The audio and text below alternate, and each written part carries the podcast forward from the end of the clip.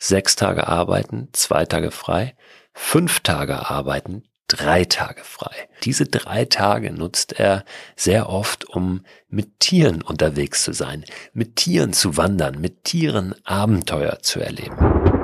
Wir produzieren ja Körperwärme, ja, unser Körper 37 Grad ungefähr. Und diese Wärme wird natürlich durch den Schlafsack einfach zusammengehalten. Das ist ja die Funktion eines Schlafsacks. Der Schlafsack verhindert, dass diese Körperwärme abhaut. Wenn der oben nicht richtig zugezogen ist, dann kann immer ein bisschen von der Körperwärme entweichen.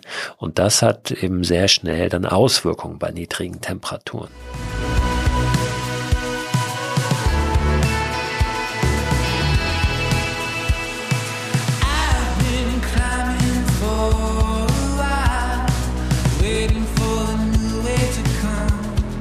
Moin und herzlich willkommen zu Frei Raus, dem Podcast für mehr Freiheit und Abenteuer in unserem Leben. Es gibt in der heutigen Folge einen Schwung Ideen für vorweihnachtliche Abenteuer in der näheren Umgebung oder auch darüber hinaus. Das Schöne ist ja an Ideen, dass wir sie immer für uns nochmal selbst interpretieren können, sie ein bisschen anders auslegen können und daraus etwas machen können, was für uns passt. Ich habe in der vergangenen Woche gesprochen mit einem ganz interessanten Typen, der hat ein Buch geschrieben und zwar heißt dieses Buch Tausche Alter gegen Alpaka. Der Autor dieses Buches heißt Erik Kormann und das ist insofern ein ganz spannender Typ, weil der äh, eine Vita hat, die nicht so gerade ist. Hat viel gemacht in seinem Leben, ist unter anderem Kameraassistent gewesen, hat Parfums entwickelt, ist dann nochmal zur Uni gegangen, eine ganze Zeit in einem doch schon etwas höheren Alter und Mittlerweile arbeitet er als Busfahrer in Berlin. Die Geschichte, wie er dazu kam, Busfahrer zu werden, äh, fand ich auch ganz schön. Die hat er mir erzählt. Und zwar war er mit dem Stand-Up-Pedalboard unterwegs in Berlin auf einem See, als ein Gewitter hereinbrach und er feststellen musste, er kommt mit diesem Board nicht mehr dorthin, wo er losgefahren war. Also hat er das Board abgestellt bei einem äh, Surfverleih, der eben noch zu erreichen war in dem Moment für ihn und ist dann zur nächsten Bushaltestelle gelaufen, um mit dem Bus nach Hause zu fahren und äh, war nun in diesem Bus und draußen ging wirklich ein, ein Gewitter, ein Unwetter hinunter, wie er es irgendwie selten erlebt hatte. Und er hat sich gedacht, eigentlich möchte ich aus dem Bus hier gar nicht aussteigen, sondern so lange fahren, bis es aufhört zu regnen. Das haben sich wohl mehrere gedacht, die in dem Bus waren, war relativ voll. Unter anderem war aber auch ein kleines Mädchen mit einem Schulranzen in diesem Bus und die hat irgendwann dann auf den Knopf gedrückt, dass sie bei der nächsten Haltestelle gerne aussteigen möchte. Und alle haben gedacht, Mensch, das arme Mädchen, wie, wie soll das jetzt nach Hause kommen? Halbwegs trockenen Fußes, weil es wirklich eben gegossen hat wie aus Kübeln. Und äh, irgendwann hat dann der Busfahrer wohl so ein bisschen getuschelt mit dem Mädchen und kurz danach eine Durchsage gemacht und hat gesagt, liebe Fahrgäste, wir machen jetzt einen kleinen Umweg und fahren die Kleine nach Hause woraufhin es äh, ordentlichen Applaus gab. Zwei, drei Fahrgäste haben wohl ihre Adresse noch nach vorne gerufen, aber mehr im Spaß. Und ähm, der Busfahrer hat dann das Mädchen vor die Haustür gefahren. Und die Mutter kam dann raus, um das Mädchen in Empfang zu nehmen und hat sich ähm, wohl sehr, sehr rührend und überschwänglich bei diesem Busfahrer bedankt. Und dieses Erlebnis war für Erik der ausschlaggebende Punkt zu sagen, ey, ich, ich möchte auch Busfahrer werden. Ich möchte auch etwas tun, auch wenn das sicherlich nicht bei jeder Fahrt äh, der Fall sein wird, was den Menschen Freude bereitet. Ich möchte ähm, für die Menschen einen, einen Dienst anbieten, äh, den einen Dienst erweisen. Und er hat sich dann damit auseinandergesetzt, äh, wie das so funktioniert, Busfahrer zu werden in Berlin bei der BVG und ist dann als Quereinsteiger Busfahrer gewesen, was er bis heute ist. Und in diesem Beruf als Busfahrer hat er Schichtdienst und zwar meist in einem Rhythmus von sechs Tage arbeiten, zwei Tage frei, sechs Tage arbeiten, zwei Tage frei, fünf Tage arbeiten, drei Tage frei.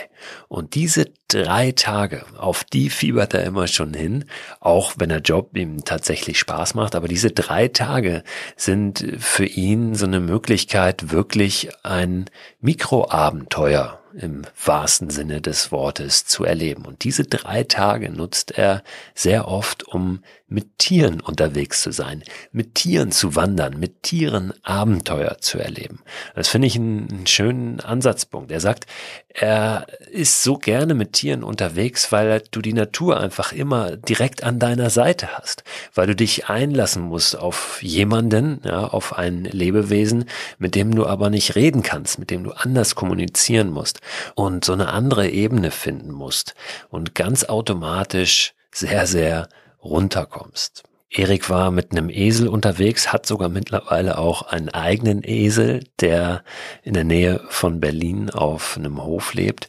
Er war mit Huskies unterwegs, er war mit Greifvögeln draußen. Also es gibt die Möglichkeit tatsächlich auch Wanderungen zu buchen mit Greifvögeln, also mit Falknern. Da hat man natürlich nicht selbst in eigener Verantwortung die ganze Zeit diesen Greifvogel dabei, sondern da ist jemand mit unterwegs, der sich mit diesem Vogel gut auskennt. Aber es gibt doch immer wieder dann auch mal die Möglichkeit, den ein Stück weit selbst zu tragen, den ja in freier Wildbahn auch dann zu beobachten, wie er eben äh, jagt und wie wie er in Anführungszeichen Manöver fliegt. Erik war mit Alpakas unterwegs, hat gesagt, die sollte man nicht unterschätzen, zumindest sollte man nicht glauben, dass sie nur so niedlich wären und so kuschelig, wie sie manchmal erscheinen und rüberkommen.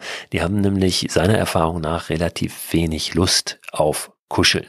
Aber ist trotzdem eine schöne Erfahrung, mit denen zu wandern. Mit Lamas. Lamas meint er, ähm, also das Lama zumindest, mit dem er unterwegs war, Susi heißt es, ähm, das war sehr neugierig und er sagt, das äh, hatte regelrecht Lust, mit ihm zu entdecken und äh, auch irgendwo im Gras was zu suchen. Also wirklich ein Tier, was, was sehr, sehr interessiert und, und neugierig und entdeckungsfreudig war, so wie er es zumindest wahrgenommen hat.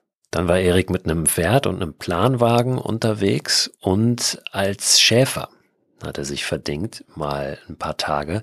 Und all das in Deutschland, also wirklich äh, vor der Haustür, vor der erweiterten Haustür sozusagen, aber im eigenen Land und alles wirklich immer in diesem Zeitraum von drei Tagen. Und das finde ich eine wunderbare Idee, wirklich mal anders auch rauszukommen und die, die Umgebung, die Natur auch mal anders wahrzunehmen. Da liegt der Fokus ja auch schon gar nicht mehr bei der Landschaft, bei der Umgebung und darauf, dass die nun ganz spektakulär sein muss, sondern es geht wirklich viel mehr um das Erleben. Und das gefällt mir so an dieser Idee. Und deswegen wollte ich das hier heute mal mit euch teilen. Euch dieses Buch natürlich auch ans Herz legen. Tausche Alltag gegen Alpaka von Erik Kormann. Ist gerade relativ frisch erschienen und ich packe euch das natürlich auch gerne nochmal in den Newsletter rein, der diesen Podcast begleitet, der immer Ende der Woche erscheint und wo ich äh, weiterführende Infos zu den Themen aus dem Podcast immer reinpacke, nochmal Links dazu packe und Sachen, die mir sonst noch so über den Weg laufen. Momentan gibt's auch immer wieder ein paar Tipps äh, für Weihnachten nochmal für Geschenke. Abonnieren könnt ihr den Newsletter, wenn ihr es nicht eh schon gemacht habt, unter christoförster.com slash frei raus.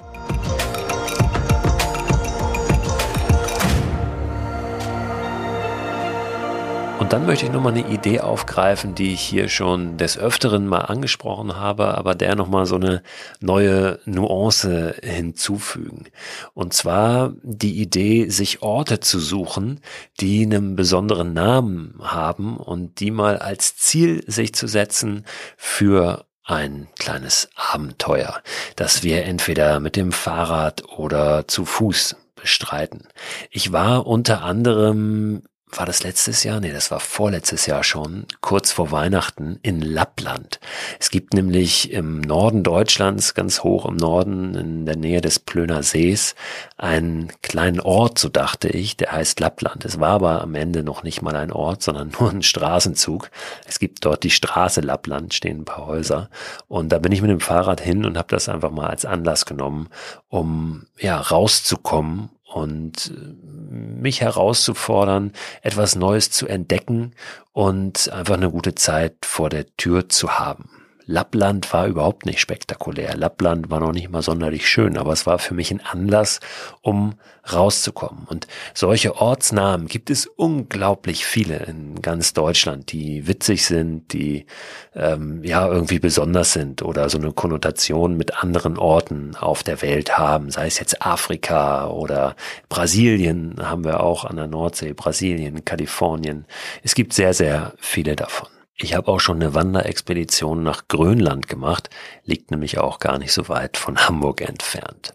Jetzt zu Weihnachten, weil es so schön passt, habe ich nochmal einen Ort rausgesucht, der ja, der einfach wie gemacht ist dafür, jetzt in der Adventszeit ähm, ja, den zu entdecken und da mal hinzureisen. Dieser Ort heißt Bethlehem.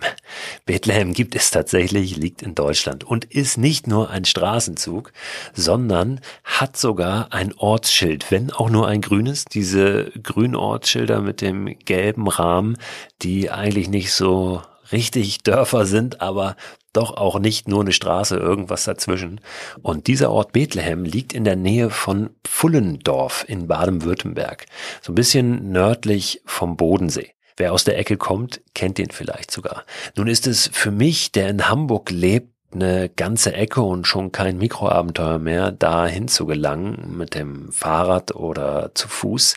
Aber wer halbwegs in dieser Gegend lebt oder da mal vorbeikommt in nächster Zeit, der sollte sich das doch mal auf den Zettel schreiben.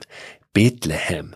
Es gibt äh, auch dazu eine ganz tolle Geschichte, wie der Name dieses Ortes entstanden ist. Und zwar trug es sich wohl zu, vor ungefähr 200 Jahren, dass in der Ortschaft Wald, übrigens auch ein schöner Ortsname, ungefähr drei Kilometer vom heutigen Bethlehem entfernt, jemand zwei Holzarbeiter losgeschickt hat, dass sie doch Bäume fällen mögen, diese Bäume bearbeiten dann den Sommer über, also im Winter Bäume fällen, im Sommer diese Bäume verarbeiten und alles ungefähr eben drei Kilometer entfernt von der Ortschaft Wald, dort, wo das heutige Bethlehem sich befindet. Also dort im Wald haben die gearbeitet und geackert und geschuftet.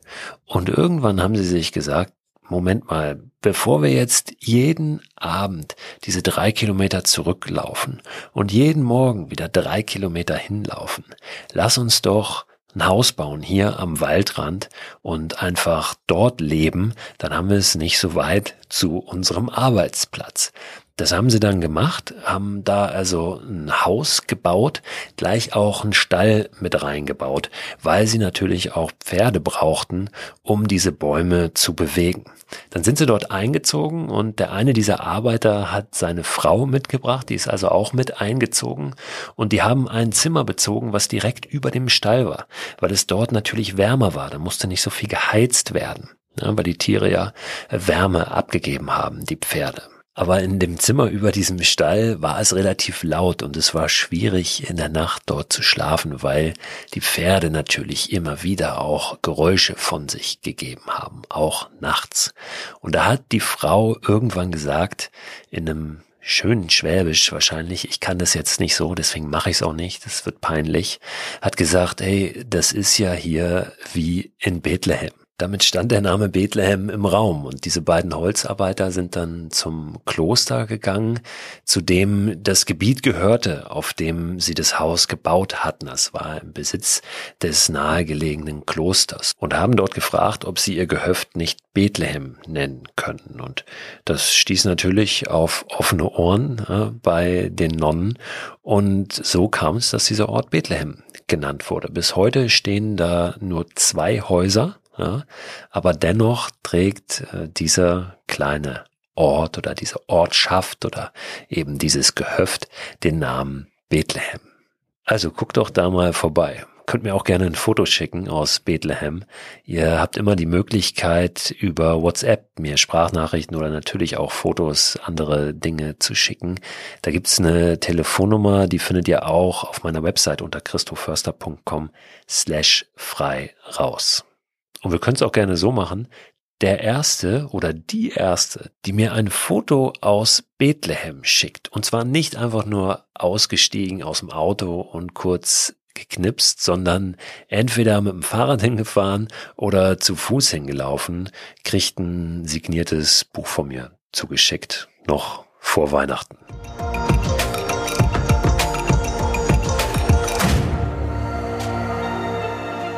Diejenigen, die diesen Podcast schon länger hören, wissen, ich bin ein großer Freund des draußen Übernachtens ohne Zelt.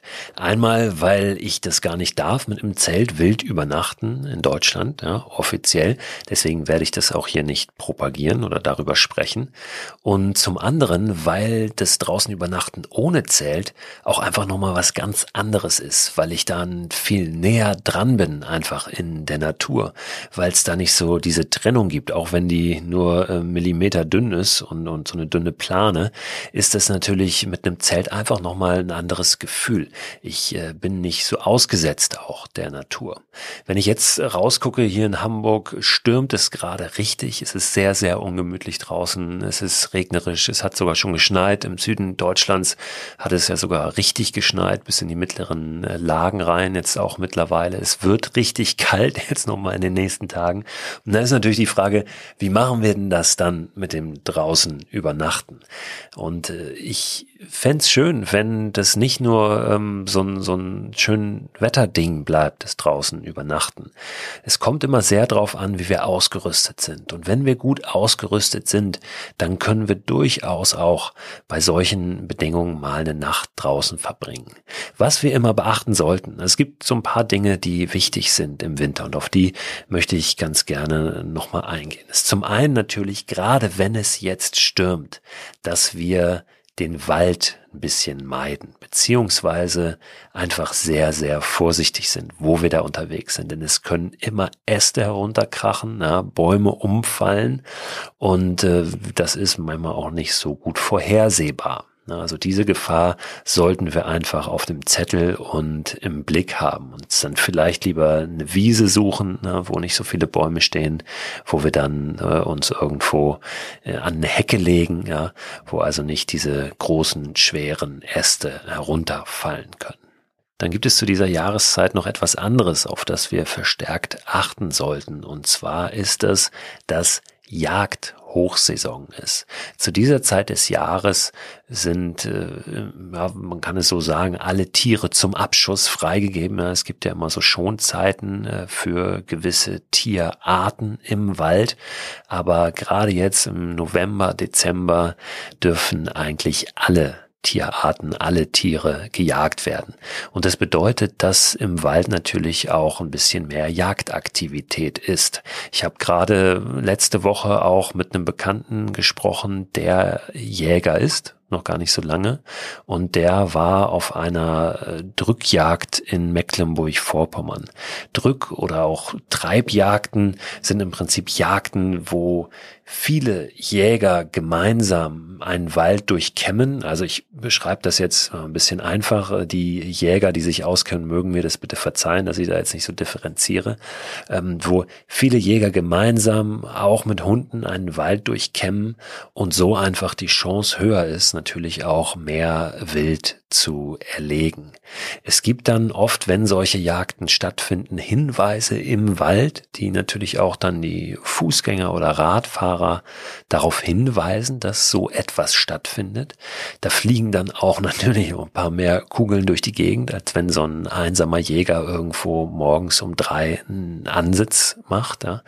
Und ähm, da sollte man schon vorher mal ein bisschen schauen, steht sowas vielleicht an in dem Waldstück, in dem ich da unterwegs sein möchte.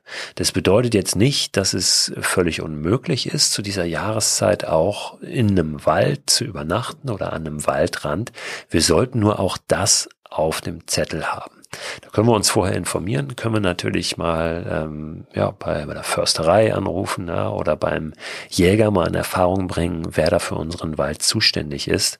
Ähm, Zweifel auch mal beim, beim Amt anrufen ja, oder bei der Stadt, bei der Gemeinde und äh, da nach einer Information fragen oder nach einem Ansprechpartner, einer Ansprechpartnerin. Ich handhabe das auch immer unabhängig von der Jahreszeit und von der Jagdsaison so, dass ich nicht in Sichtfeld eines ähm, Hochsitzes zum Beispiel ähm, mich hinlege oder mein, mein Lager aufschlage, wenn ich übernachten möchte. Ich schlafe ja, und auch das wissen die, die schon länger zuhören, natürlich ähm, am liebsten in der Hängematte. Und da ist es im Winter unabdingbar, einen Underkilt zu benutzen. Ein Underkilt ist eine Art Decke, die unter die Hängematte gespannt wird und von unten isoliert, weil sonst einfach der Hintern, der Rücken viel zu kalt werden, wenn ich im Winter in der Hängematte schlafe. Dann ist es aber möglich, da habe ich letztes Jahr hier im Podcast von berichtet, auch bei Minustemperaturen wunderbar in der Hängematte draußen eine Nacht zu verbringen. Ich spanne dann meist noch einen Tarp drüber, wenn Niederschlag angesagt ist. Wenn nicht, dann lasse ich das auch gerne weg. Ein Tarp ist einfach eine Regenplane, die dann verhindert, dass ähm, ja, der Schnee auf mir drauf liegt, wenn es denn Schnee ist, ja, oder der Regen mich durchnässt. Das ist, finde ich, ein Vorteil auch gegenüber einem Biwaksack zum Beispiel. Ich könnte ja auch mich in einem Schlafsack einfach in einen Biwaksack legen und ein Biwaksack ist sowas wie eine regendichte, winddichte Hülle einfach für einen Schlafsack. Nur wenn es da richtig schneit, dann liegt der Schnee natürlich auf mir direkt drauf und kühlt natürlich mich auch wieder aus, drückt auch von oben den Schlafsack so ein bisschen zusammen, den Biwaksack. Und das finde ich weniger angenehm, als äh, wenn ich dann nochmal Luft habe zwischen mir und diesem Dach in Anführungszeichen, also diesem Tab, so wie es dann in der Hängematte ist. Aber beides sind sehr, sehr gute Möglichkeiten mit einem kleinen, minimalen, leichten Setup auch ja so eine, eine Nacht draußen zu verbringen jetzt in dieser Jahreszeit, die man bestimmt nicht so schnell vergessen wird.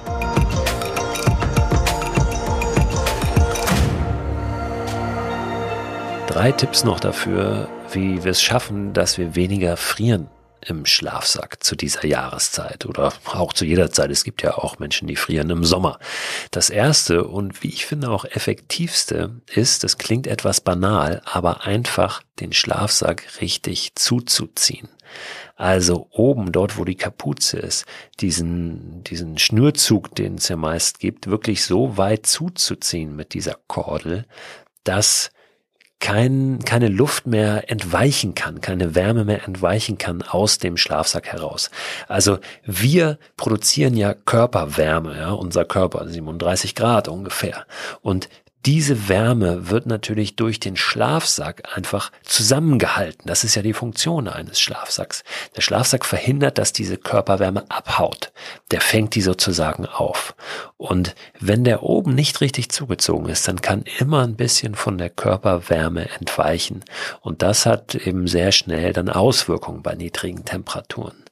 Und deshalb wirklich ganz zuziehen, noch was übrig lassen, dass wir atmen können. Das ist wichtig, ja. Also Nase und Mund dürfen gerne rausgucken, denn wenn Mund und Nase nicht da rausgucken, dann atmen wir natürlich auch Feuchtigkeit immer wieder in den Schlafsack rein, was das Schlafsackklima wieder negativ beeinflusst. Also wirklich nur so weit geöffnet lassen, dass Mund und Nase rausgucken und dann wirkt das meist schon Wunder.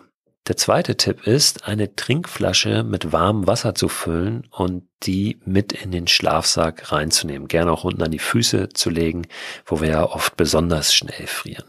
Und zwar keine Thermosflasche, weil die natürlich auch ja, die, die Wärme des Getränks oder des Wassers so isoliert, dass sie auch außen nicht so warm wird, sondern am besten eine Trinkflasche aus Aluminium oder so und die mit warmem, nicht zu heißem Wasser füllen, dass wir uns verbrennen und dann mit in den Schlafsack nehmen. Die wird nicht die ganze Nacht warm bleiben, aber sie wird für ein bisschen Wärme sorgen zu Beginn den Schlafsack so ein bisschen natürlich mit aufwärmen und gerade in dieser Einschlafphase, die ja eine entscheidende ist, dafür sorgen, dass wir ja ein bisschen besser wegdämmern.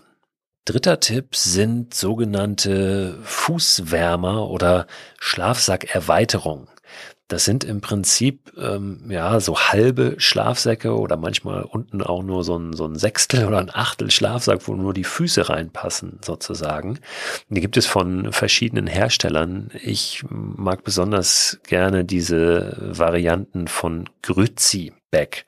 Grützibeck ist eine Schlafsackmarke, die ganz besonders auch Schlafsäcke aus Wolle herstellt und so. Das ist eigentlich deren äh, Hauptexpertise. Die haben aber auch so ein, das nennt sich glaube ich Feet Warmer von Grützibeck, so ein hüfthoher, eine hüfthohe Erweiterung im Prinzip für einen Schlafsack, wo man so reinschlüpft. Und diese Erweiterung ist noch ausgestattet mit einer Heizfunktion, die sich über eine Powerbank speisen lässt. Also ihr könnt eine Powerbank anschließen und dadurch wird dieser Feedwarmer von Grützibeck ähm, gewärmt und ja, äh, sorgt dafür, dass ihr kuschelig und äh, nicht ganz so kalt in die Nacht reinkommt. Und ist tatsächlich auch so, dass der, der wirklich eine ganze Nacht dann auch die Wärme speichert und warm hält. Ja, ist jetzt keine bezahlte Werbung, ich kriege da gar nichts dafür, aber ich finde das System für Leute, die wirklich schnell frieren, sehr, sehr gut. Eine Anmerkung noch zu einem Tab, also zu einer Regenplane, wenn ihr eine verwendet. Gerade jetzt, wenn es so stürmt, das fällt mir gerade ein, wo ich nochmal aus dem Fenster gucke. Wichtig ist, das wirklich gut abzuspannen. Denn was sonst passiert ist, es flattert einfach die ganze Nacht und flattert und flattert und flattert und bringt euch um den Schlaf, weil es tierisch nervt. Ich habe das auf meiner Deutschland-Expedition anfangs auch immer wieder gehabt und äh, dann irgendwann einfach angefangen, das besser abzuspannen. Ne? Also mein Tab für meine Hängematte funktioniert so, dass es oben an zwei Punkten so befestigt ist, wie die Hängematte auch befestigt ist. Also in der Regel an den beiden Bäumen, da wird sie abgespannt. Und dann, ja, wie so ein, wie so ein Dach einmal rechts nach unten, einmal links nach unten am Boden abgespannt. So, da hat der Wind jetzt aber noch relativ viel Möglichkeit reinzublasen und wirklich äh, für ein Flattern zu sorgen. Dieses Tab hat aber zusätzlich noch Schlaufen quasi zwischen diesen Abspannpunkten. Das ist ja jetzt an vier Punkten abgespannt und dazwischen gibt es jeweils auch noch eine kleine Schlaufe an der Plane. Also weitere vier Punkte. Und dann habe ich irgendwann angefangen, die auch noch abzuspannen. Mit Gummizügen, die ich sowieso dabei hatte, ja, um, um mein Gepäck da zu fixieren am Bord oder an diesem Bootswagen. Und ähm, mit diesen Gummizügen bin ich dann teilweise an Äste rangegangen oder nochmal an den Baum, wo ja auch die Hängematte befestigt war. Und habe irgendwie mir immer Möglichkeiten gesucht, manchmal auch nur drei von diesen vier Schlaufen dann benutzt, aber dieses Tab noch weiter abzuspannen. Und irgendwann, ja ganz zum Schluss, ähm, wo ich schon an der Nordsee war und wo wirklich Sturm war, ähm, habe ich das so perfektioniert gehabt, dass selbst in diesem Sturm bei Windstärke 6, 7 äh, einfach nichts geflattert hat und ich richtig gut schlafen konnte. Also das ähm, möchte ich euch auch gerne nochmal mitgeben, da auch ähm, ein bisschen Gehirnschmalz drauf zu verwenden und nicht einfach nur schnell, schnell irgendwie die Sachen da ähm, einzuhaken und dann sich zu ärgern oder zu wundern, dass man keine Nachtruhe findet. Und apropos Hängematte, ich hatte ja vor einiger Zeit angekündigt, dass es noch in diesem Jahr wieder eine neue Kollektion sozusagen geben wird, die ich mit Ticket to the Moon zusammen mache. Hängematten, die gebrandet sind mit Raus und Machen bei Christo Förster, weil das die Hängematten sind, die ich einfach uneingeschränkt empfehle und auch selbst benutze.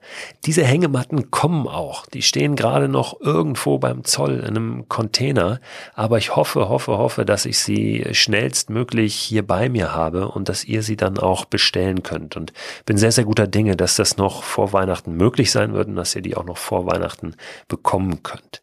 Habt es gerne mal im Kopf für eure Geschenkeplanung, dass die da sind und dass es die bald zu bestellen gibt. Ich sagte natürlich hier im Podcast nochmal Bescheid und über den Newsletter auch, ähm, über Instagram und so weiter. Also könnt ihr euch darauf verlassen, dass ihr das erfahrt.